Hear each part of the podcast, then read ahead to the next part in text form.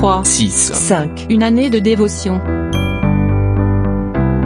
Brendan Francis a dit Si vous avez un talent, utilisez-le de toutes les manières imaginables. Ne le gardez pas en réserve. Ne faites pas l'avare en l'utilisant au compte-gouttes. Employez-le sans compter, comme un millionnaire qui voudrait dilapider sa fortune. Vous êtes unique. Dieu, votre Créateur, a placé en vous un talent qui vous est propre.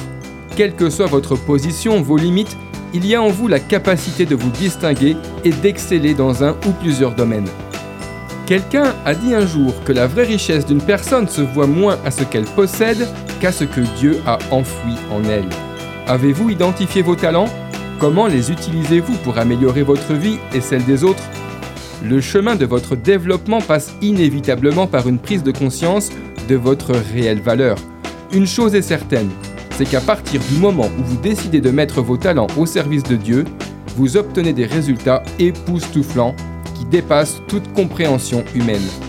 L'évangile selon Matthieu, chapitre 25, verset 20 nous dit Celui qui avait reçu les cinq talents s'approcha, en apportant cinq autres talents et dit Seigneur, tu m'as remis cinq talents, voici, j'en ai gagné cinq autres. D'après le livre 3, 6, 5, Une année de dévotion, de Yanis Gauthier.